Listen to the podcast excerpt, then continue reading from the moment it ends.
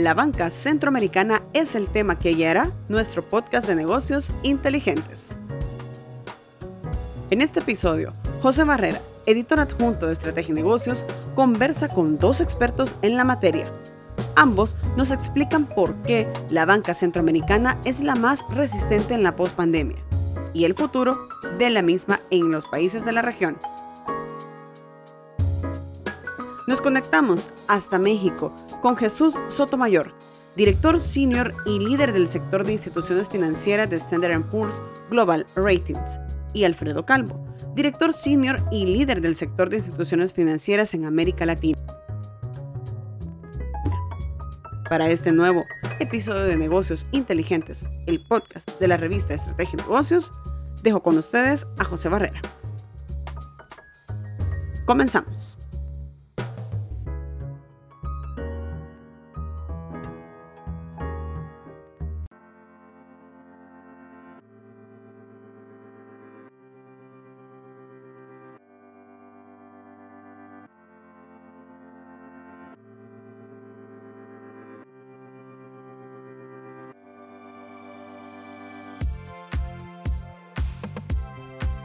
Eh, ¿Cómo ha sido el desempeño del sector bancario de Centroamérica dos años del inicio de la pandemia? Muy bien.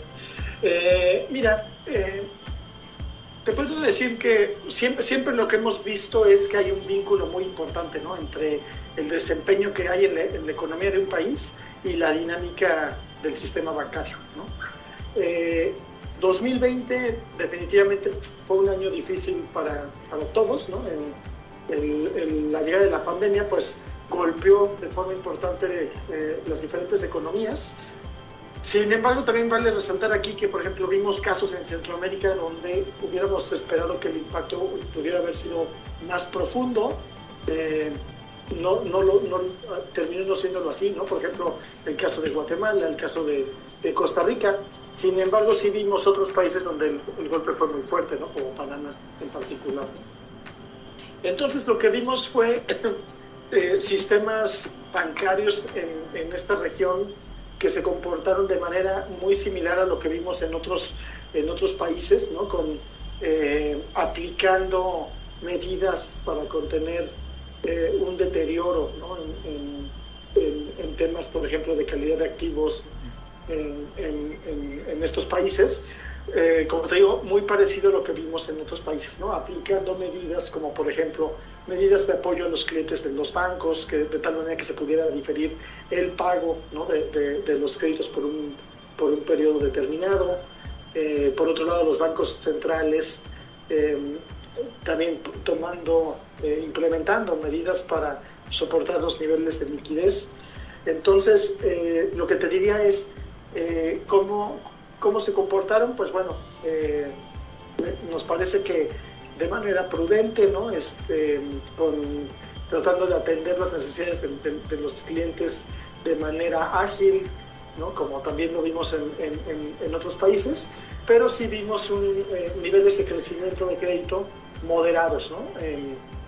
reflejando definitivamente pues, eh, las condiciones económicas eh, las nuevas circunstancias que tenían los clientes de los bancos, ¿no?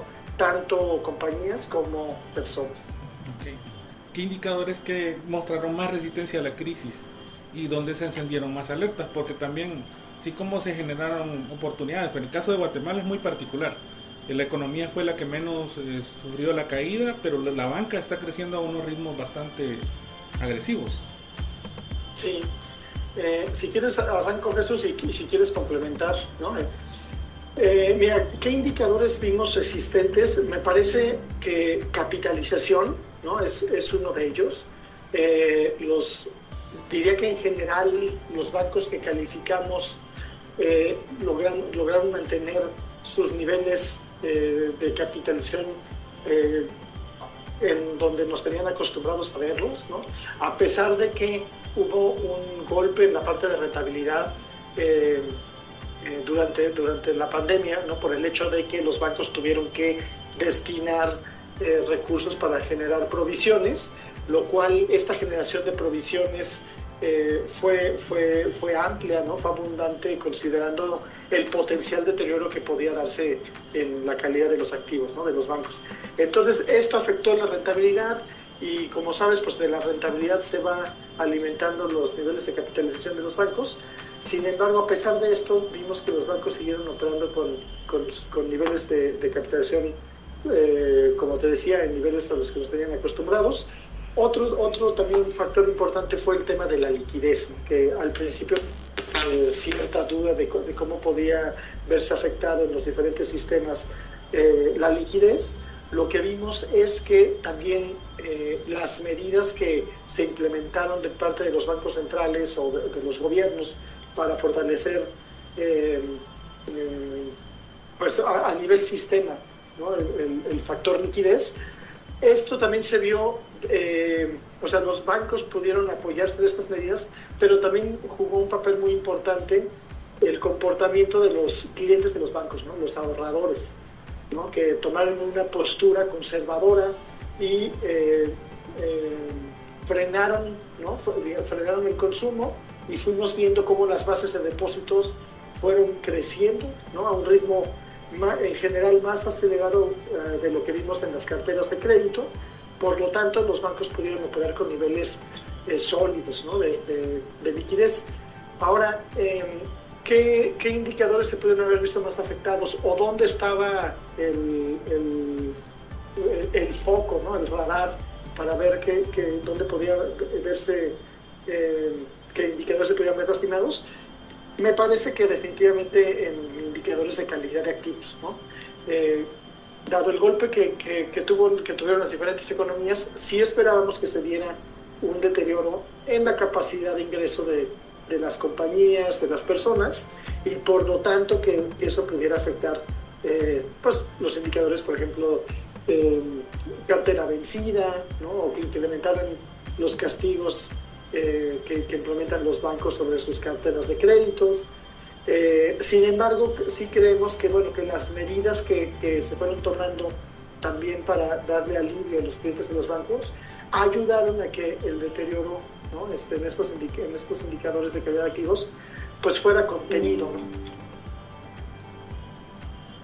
Sí, por ahí, José, igual eh, y a tu, a tu comentario sobre Guatemala, eh, sí, efectivamente vimos un, crecimiento de doble dígito en 2021 del sistema bancario guatemalteco, que se encuentra eh, o compara, digamos, eh, por encima de otras economías en Centroamérica. Ahora, lo, comentaba Alfredo y, me parece importante, ¿no? Que siempre está muy correlacionado la actividad económica con la dinámica del sector bancario y me parece que, en este caso Guatemala eh, pues fue, fue una de las razones. Ahora sí te podré decir que, que en el caso de Guatemala también vimos eh, niveles de rentabilidad que no fueron tan afectados o incluso no afectados, ¿no? Ya vemos niveles de retorno activos al cierre de 2021 incluso igual o por encima de niveles prepandemia. Entonces, eh, me parece que por ahí los bancos sienten que el balance es sano, es robusto para poder digamos, déjame decirlo así, darse eh, esa oportunidad de crecimiento eh, por encima de lo que otras economías o incluso históricamente ellos han mostrado. También es verdad que hubo apetito en el sector energía, en el sector exportador, y son tickets eh, grandes que, también pueden acelerar el crecimiento, pero también se ha visto una buena dinámica en consumo. Entonces, sí me parece que como mencionas, Guatemala es un caso particular eh, sin embargo, sí habrá que ver, y siempre lo, mencionamos nosotros, no solo para Guatemala, sino cualquier banco que crece de manera acelerada, pues hay que estar muy atentos a que la originación pues sea alineada a los estándares históricos y que el deterioro de cartera sea contenida. Y en, este último punto, José, te diría que la cartera vencida de Guatemala históricamente ha sido manejable eh, para, para el riesgo económico que nosotros le asignamos eh, pero bueno, de cualquier manera, como mencionas, este crecimiento habrá que estar muy de cerca a ver cómo, cómo evolucionan y cómo maduran eh, eh, estos créditos. Y fíjate, otro, ahorita que comentaba esto Jesús, otro sistema donde también vimos una buena dinámica de crecimiento y donde también creemos que esto se pueda mantener todavía este año es Honduras. ¿no? Y por ejemplo, algo, una cosa que vemos en Honduras similar ¿no? a lo que tenemos en Guatemala, eh, con los bancos que calificamos, ¿no? calificamos a los, los bancos más, eh, pues más grandes ¿no? en estos países, y lo que vemos es que la exposición de estos bancos es eh, fundamentalmente hacia crédito comercial.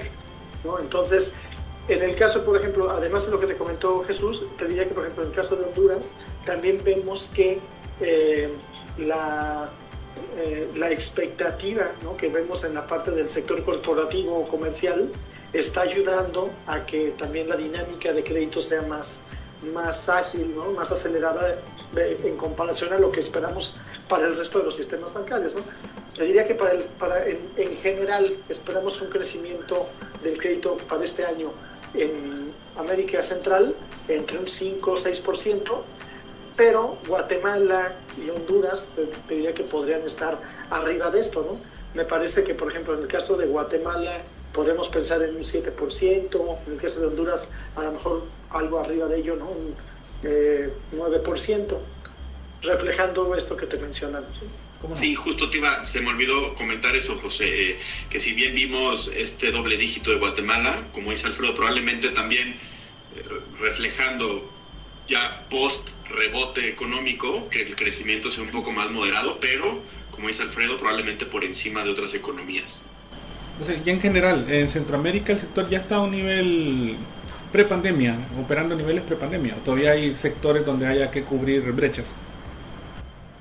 Me parece que eh, sí, sí, es, sí es, se ha avanzado mucho. Ya queda poco, ¿no? Por, quedan pocos sectores, digamos, por este, estar al nivel en el que estaban antes de la pandemia y esto se refleja en es, eh, justo en lo que te mencionamos, ¿no? Cómo ya hay sistemas eh, que eh, incluso ¿no? en el año de la pandemia pues sus indicadores o su, desempeño no fue mucho, muy distinto a lo que tenían antes de la pandemia, lo cual ayudó a que pues en 2000, con 2021, que fue un año de recuperación, pues todavía les diera un impulso, ¿no? Este, importante y aprovechar, aprovechar esas circunstancias.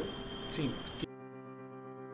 La revista que mejor conoce Centroamérica es Estrategia y Negocios. Lo invitamos a seguirnos en nuestras redes sociales. Estamos como revista Estrategia y Negocios y a visitar nuestra página web www.estrategienegocios.net. Quisiera regresar sobre la respuesta previa que me dio sobre la banca de Honduras y Guatemala en el balance que hemos estado haciendo, revisando los datos, hemos visto que crecen, su crecimiento es mayor que, por ejemplo, como conglomerados contra los colombianos que superan una región. ¿A qué se debe esta, esta diferencia? Porque también algunos bancos tienen oficinas o bancos corresponsales en esos países y no muestran estas mismas tasas de crecimiento. Sí, e, en general te diría, este, este fenómeno lo hemos visto en otros países. Por ejemplo, eh, te diría México. México eh, en la crisis, eh, por ejemplo, en la crisis financiera global ¿no? de hace 10 hace diez años, por ejemplo, ¿no? vimos cómo los bancos internacionales ¿no? operando en México frenaron de forma importante el ritmo de crecimiento en México en las diferentes líneas de negocio mientras que los bancos locales ¿no? aprovecharon esa circunstancia para ganar terreno. ¿no? Este, por ejemplo, bancos que, digamos, de tamaño medio, ¿no? tamaño medio, que antes de esa, de esa crisis estaban acostumbrados a, a, tener clientes, eh, o más bien, no estaban acostumbrados a tener clientes que también eran atendidos por los bancos más grandes, que eran los bancos internacionales, en ese momento surgió la, la, oportunidad. ¿Por qué? Pues porque las casas matrices ¿no? de, estas, de, estas entidades normalmente eh, ponen un freno, ¿no? quieren ver cómo, cómo se van acomodando las cuestiones económicas para eh, arrancar nuevamente ¿no? sus estrategias de crecimiento. Eh, eso lo, lo, que muchas veces ocasiona es que ese arrancar tome más tiempo, ¿no? Y los bancos medianos, los bancos locales, que, no, que tienen pues una, debido a su estructura, ¿no? que es más, más pequeña, eh, pueden eh, reaccionar de manera más rápida ante las circunstancias y tomar oportunidad, aprovechar esas oportunidades que se dan en el mercado. Ok. En el norte de Centroamérica, ¿qué tanto pudo, bueno, Honduras y Guatemala están muy expuestos a remesas? ¿Qué tanto les impulsó este, este caudal, que además fue récord también el año pasado? Sí, este, sí, hemos, hemos también seguido de cerca el desempeño que han tenido las remesas en México. También son fundamentales las remesas y, y esa tendencia eh, de máximo histórico que, que, se ha, que se ha venido dando ha sido muy importante.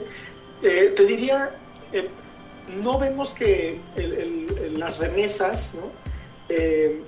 sean, digamos, acaben siendo parte del sistema bancario, por ejemplo, no lo vemos que, que por este mayor incremento en remesas las bases de depósitos ¿no? este, tengan un efecto directo, pero te diría que es muy relevante en la parte económica, porque al final esta entrada de, de, recursos, ¿no? de, de, dólares que llegan a estos países, lo que hacen es, es fomentar eh, o apoyar a la dinámica económica, que al final es, es un factor fundamental en el ciclo de, negocio de los bancos. Por eso es que eh, te diría que definitivamente ha sido eh, un, un, factor importante para que el, digamos, el desempeño adecuado que han tenido los bancos eh, se haya podido mantener a pesar de las difíciles circunstancias económicas. Hacia futuro, bueno, estamos ya entrando al cuarto mes. ¿Qué es lo que nadie se esperaba que al inicio del año estallara un conflicto como el de Rusia-Ucrania? Pero, ¿qué incidencias puede tener esto en el mercado financiero y bancario? Sí, Mira, eh, estoy de acuerdo contigo, ¿no? Yo creo que era enero, era febrero, seguíamos, eh, bueno, había eh, en general, ¿no? Un ambiente positivo en cuanto a, en cuanto a, pues la recuperación económica, ¿no? Se, se empezaban, bueno, ya teníamos en el radar factores como incrementos en tasas de interés, ¿no? En los diferentes sistemas en la región, Em, em, por ejemplo, también empezar, ya, ya, había, ya, ya, había señales ¿no? de que también este cambio en política monetaria de parte de Estados Unidos podría arrancar. ¿no? Eh, sin embargo, em, ah, bueno, y, y, obviamente todo esto venía respondiendo a los altos niveles de inflación que veíamos en los diferentes países. ¿no? Estaba la discusión de si esa inflación era transitoria y bueno, pues ya vimos que no, ¿no? que no, no, no fue transitorio, fue más bien algo eh, permanente y que, y que todavía estamos esperando que eh, este año vaya a ser un factor importante ¿no? y, que, y que ejerza presión eh, en los diferentes sistemas bancarios. ¿Cómo? Pues bueno, por un lado para, para las compañías ¿no? que toman crédito, pues el operar con estos niveles de inflación pues daña los márgenes, afecta definitivamente sus niveles de rentabilidad eh, y en, los hogares, pues también, ¿no? Este, al, estar viviendo con costos de energía, ¿no? de, gasolina, de alimentos más altos, pues también afecta su capacidad de ingreso y eh, por ende, pues también dificulta sus, eh, sus acciones o, o, los pone una situación más complicada para poder cumplir con sus compromisos financieros. ¿no? Ahora eh, llega, llega, el conflicto de, eh, entre Rusia y Ucrania y me parece que a pesar de que en América Latina el vínculo que hay con estos dos países, con Rusia y con, con, Ucrania, a pesar de que es bajo este, la exposición que hay eh, fundamentalmente en la parte de comercio, sí hay efectos de, segundo orden que, nos afectan y fundamentalmente lo hemos visto con la escalada en los precios de, energía y de otros commodities, eh, alimentos. Sabemos que pues, Rusia y Ucrania son eh, productores importantes a nivel global de, pues, de granos, ¿no? Eh, y esto pues también ha venido presionando los precios de los alimentos. Entonces te diría que en el corto plazo creemos que el impacto que esto pueda tener para los sistemas financieros, pues es eh, eh, poner más presión en, temas de inflación, que, que, si esperábamos que la inflación podría irse viendo durante este año, pues lo que vemos es que esto va a prolongar ¿no? este, estos niveles altos de, inflación, lo cual va a ser un reto, como te decía, para, para los bancos en los diferentes eh, países de, América Central. Em, y bueno, eh, eh, aquí el riesgo que vemos es que este conflicto se alargue, ¿no? se manejan diferentes escenarios. Nosotros, por ejemplo, vemos el escenario de que este conflicto esté vivo durante 2022, pero bueno, y si esto se alargara a 2023, y definitivamente lo que vemos bajo un escenario, este, bueno, bajo los diferentes escenarios, ¿no? De qué tanto se pudiera prolongar esto, sí vemos que eh, definitivamente veríamos eh, economías creciendo a un menor ritmo. ¿Por qué? Porque a nivel global es lo que esperaríamos, ¿no? que, que, el, que, el, mundo creciera a un menor ritmo y esto iría este, viéndose reflejado en las diferentes economías de nuestra región. Eh, y por lo tanto, sí esperaríamos también que gradualmente eh, fuéramos viendo un deterioro en calidad de activos, empezáramos a ver un incremento ¿no? en los niveles de carteras vencidas y por lo tanto, pues los bancos tendrían que ir provisionando. Esos, esas carteras y afectando finalmente los niveles de rentabilidad. Sí, justo, justo eso iba a comentar, José, para complementar el tema de Alfredo, ya, ya aterrizándolo eh, un poco más en específico, pues es justo lo que hacemos nosotros desde el lado de, del análisis de los bancos que llevamos en Centroamérica, de ver qué, qué, tanto empieza a afectar la calidad de los activos, pues este tema de cadena de suministro afectada, temas de inflación, el aumento en los precios de energía y ver si alguno de los clientes corporativos o expuestos a comercio exterior puede empezar a representar o a presentar retrasos. De momento, como dice Alfredo, no los hemos visto, pero va a depender de qué tan largo sea el conflicto. Pero, pero te, diría que, que sí lo estamos, eh, digamos, le estamos dando seguimiento de momento no hay, no hay señales, vamos a ver conforme la, información también vaya fluyendo, como reporta en marzo, eh, y, ver si, si efectivamente hay un efecto o, o se mantiene contenido el impacto.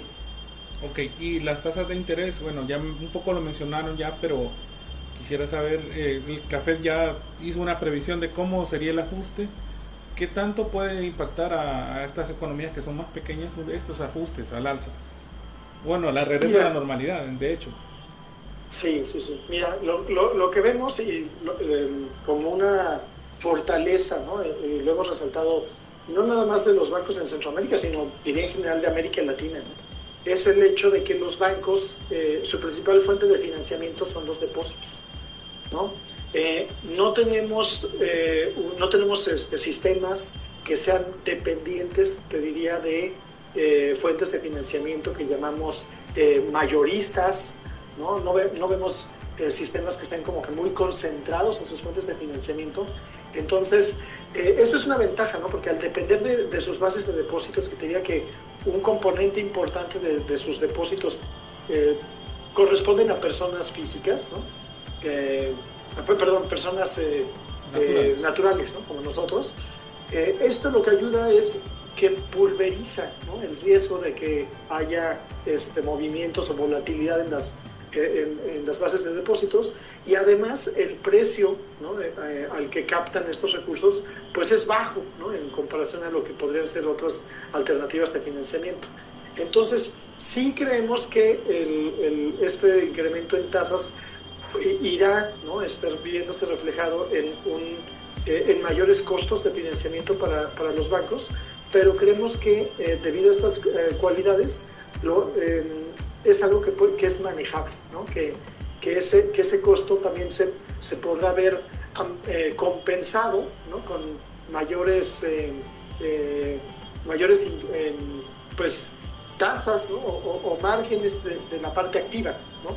Los créditos también irán reflejando pues, ese mayor costo que tiene el, el, dinero y de alguna manera ir, ir, amortiguando ese efecto para que los bancos puedan eh, de alguna manera mantener una estabilidad en sus márgenes de interés netos.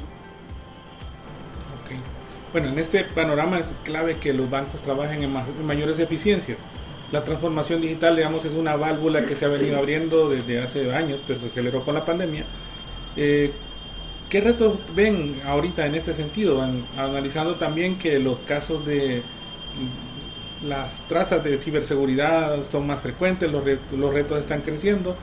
O sea, con la oportunidad también vienen más amenazas. ¿Qué balance pueden darte ese renglón?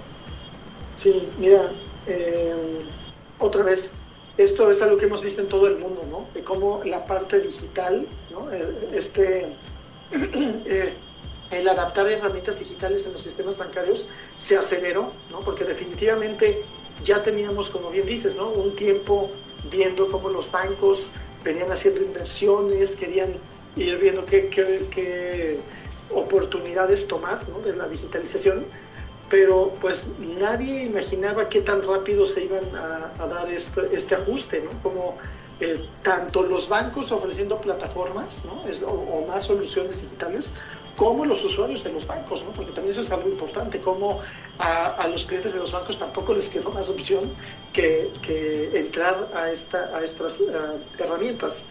Entonces, eh, sí, definitivamente eh, creo que fue, un, punto, eh,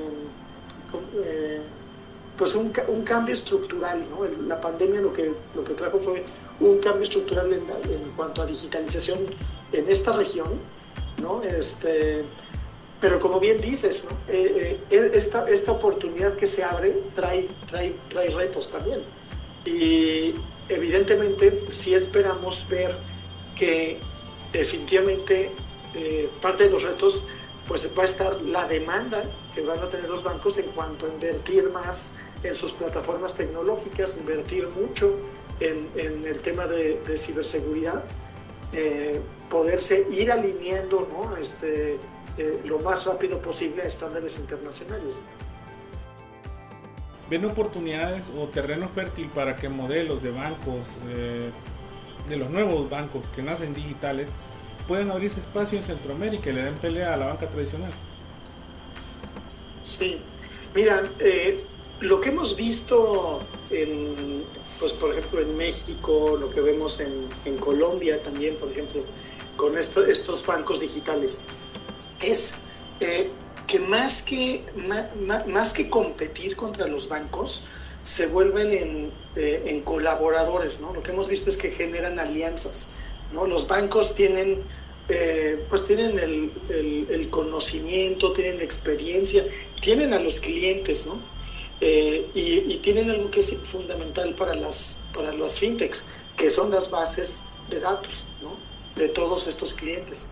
Entonces, y las fintechs, por otro lado, tienen esta otra parte muy importante que es el personalizar las necesidades, el, enfocarse en las necesidades que cada persona, cada cliente pueda tener. Entonces, la combinación ¿no? de, de, estos dos mundos, eh, pues, eh, da resultados eh, muy buenos, ¿no? sobre todo si lo pensamos en potencial crecimiento ¿no? este, o atracción de más clientes, de más personas a, los sistemas bancarios, ¿no? a los sistemas financieros. ¿no? Por ejemplo, eh, hemos visto eh, ejemplos de éxito, me parece. ¿no? Por ejemplo, eh, bancos que, que, normalmente por su apetito al riesgo no hubieran apoyado cierto tipo de, de, compañía, de, de, microempresas. ¿no? Este, y ahorita lo que vemos es que gracias a la tecnología este, que, que han desarrollado algunas fintechs eh, y que ya les facilitan el que puedan tener, por ejemplo, pues en su mismo teléfono con qué cobrar ¿no? al, que va a comprar la leche o que va a comprar este, no sé, los refrescos, este, que puedan hacer sus pagos con sus, este, eh, con, sus eh, tarjetas ¿no? de débito que, que, tienen, lo que va haciendo es generando una historia de esas, de esas pequeñas empresitas y, los bancos han podido entender mejor cuáles son sus flujos ¿no? de, de, de, ingresos y, cómo, y, cuáles, y cuáles son sus historias en cuanto a, por ejemplo, a gastos y les han podido y, han podido ir penetrando esos negocios ofreciéndoles alternativas de crédito que antes por ejemplo eso pues no, no, no se veía no se veía en el radar ¿no? y esto está abriendo oportunidades a que más clientes em, empiecen a usar productos financieros. Ya la última pregunta es, bueno, El Salvador adoptó Bitcoin el año pasado, pero el mundo cripto es más que Bitcoin. Entonces, ¿qué oportunidades ven y qué retos ven en el, con las criptomonedas en Centroamérica? Y qué tanto pueden beneficiar o afectarles o la exposición de los bancos esto, estos ¿qué, instrumentos tan volátiles. Sí, pues mira, si quieres, no sé si Jesús quieres empezar hablando un poco de lo que hemos visto con la implementación de Bitcoin y si quieres ahí partimos a, a ver qué, qué, oportunidades ¿no? pudiera haber para, para otros Seguro. Sí, seguro. Eh, pues sí, José, vimos, eh, vimos analizamos y, y, discutimos bastante el tema de la adopción de Bitcoin en El Salvador. Como dices, el, el tema cripto no solo es Bitcoin, pero digamos como, como, como un punto inicial de análisis, pues fue, fue el Bitcoin.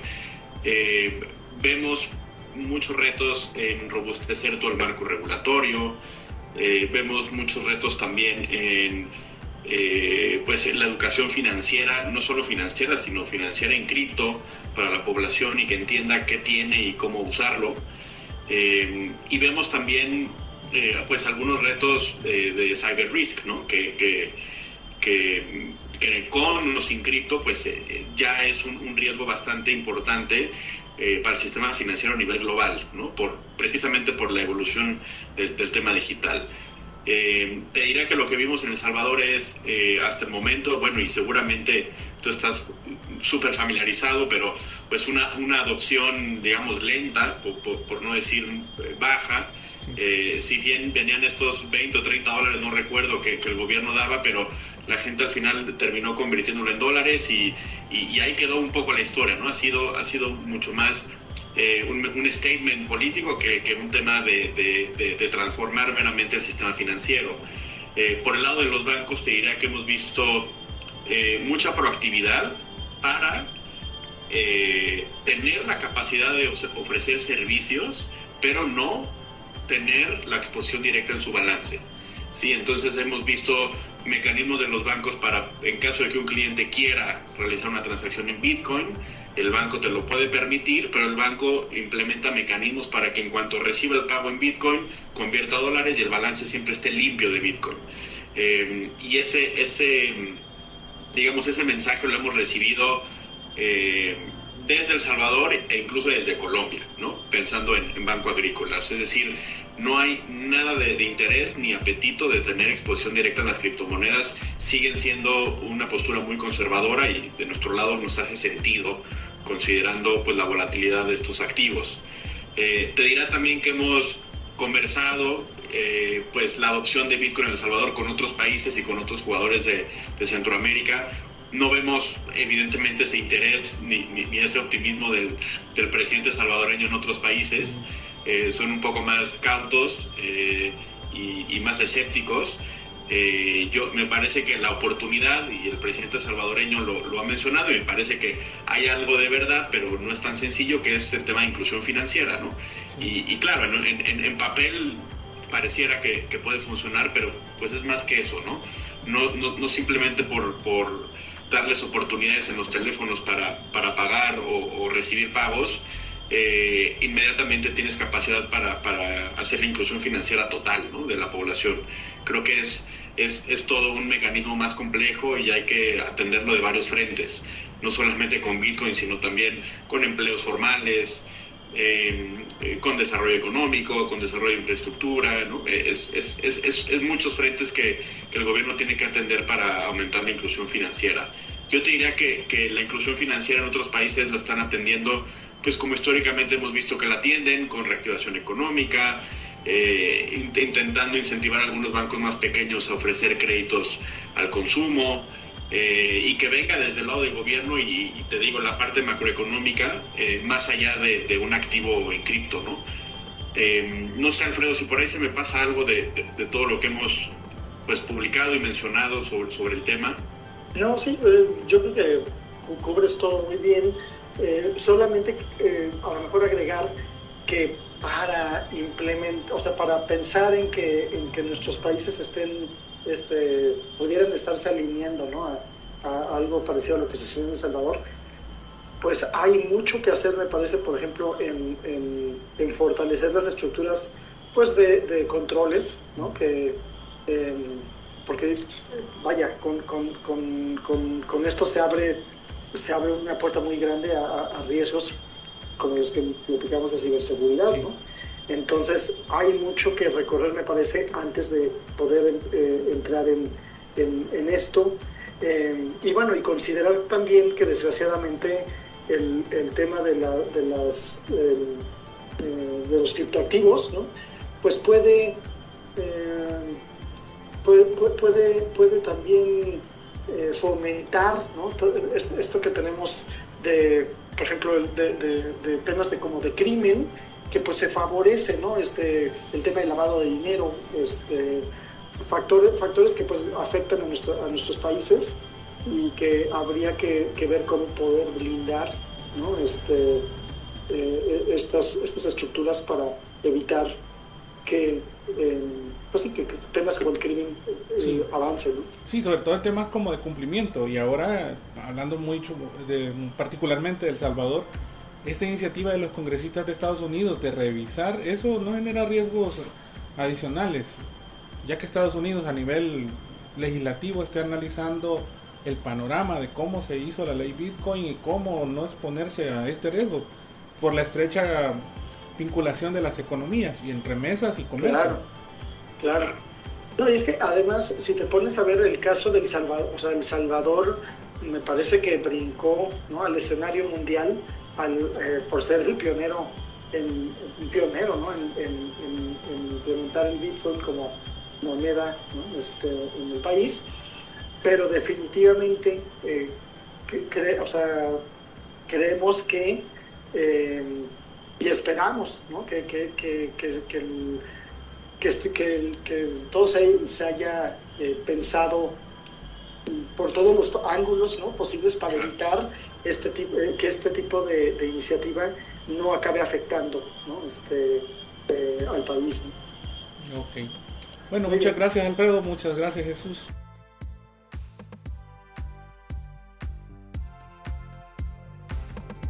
Gracias por acompañarnos en un nuevo episodio de Negocios Inteligentes, el podcast de la revista Estrategia Negocios. Hasta la próxima.